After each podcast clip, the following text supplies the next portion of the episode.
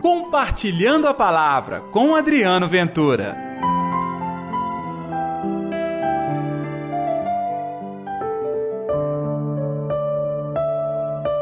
O Filho do Homem é Senhor também do sábado. Ei pessoal, tudo bem? Está no ar o Compartilhando a Palavra deste sábado, hoje, dia 9 de setembro. Que a paz, que o amor, que a alegria de Deus esteja reinando no seu coração. O evangelho deste sábado está em Lucas capítulo 6, versículos 1 ao 5.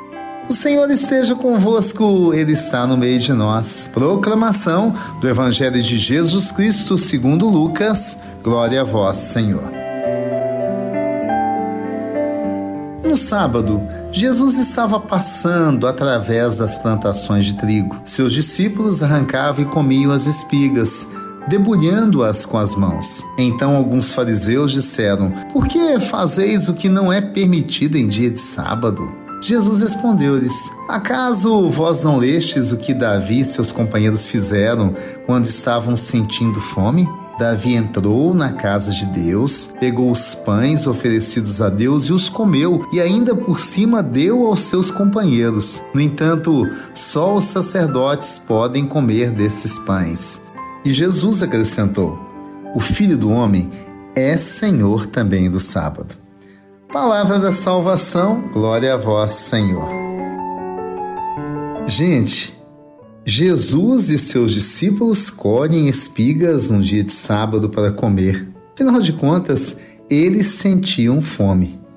Porém, são criticados pelos fariseus porque não era permitido pela lei judaica tal proceder neste dia, no caso, no sábado. Jesus ah, Jesus! Ele rebate a crítica usando o mesmo livro sagrado, mostrando que fez Davi e seus companheiros em um dia semelhante, quando estavam com fome.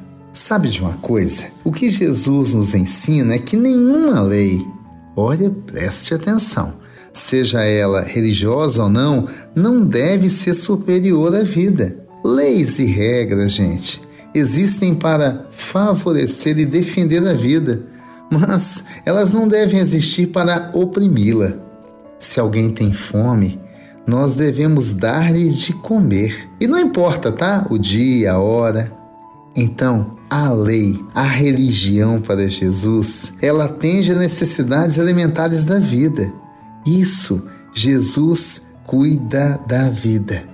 Tanto é que ele burla a lei no sábado, quando a questão é a defesa da vida. Então, o que Jesus demonstra para a gente hoje é sua grandeza ao cuidar dos seus, ao revelar-lhes os seus ensinamentos com a vida, com a prática verdadeira da fé. Por isso, nós somos convidados a experimentar o que Jesus nos mostrou. É um amor sem limite, que em momento algum, momento algum, ele se cala diante das ameaças à vida. Você deve conhecer muita gente que anda sofrendo, ameaçado na sua integridade, ameaçado na sua condição e liberdade filha e filha de Deus. Nosso papel, tá, gente, é defendê-los.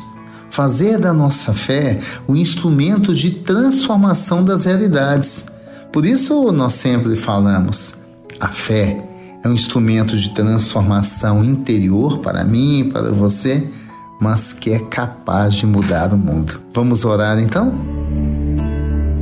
Atende, ó Senhor, a minha oração e ouve as minhas súplicas.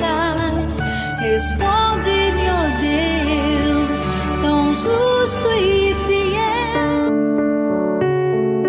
Senhor Jesus, que a nossa fé seja verdadeira, seja atuante, que com a nossa fé nós possamos olhar para todos e todas, superando todas as nossas limitações, nossas querelas, as nossas disputas, mas que possamos levar o teu amor, o seu amor que transforma, que cuida, que gera vida, que cuida da vida. Que assim seja, em nome do Pai, do Filho e do Espírito Santo. Amém. E pela intercessão de Nossa Senhora da Piedade, padroeira das nossas Minas Gerais.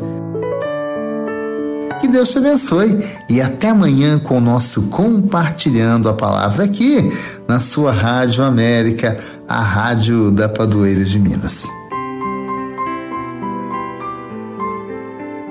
Compartilhe a palavra você também. Faça parte dessa corrente do bem.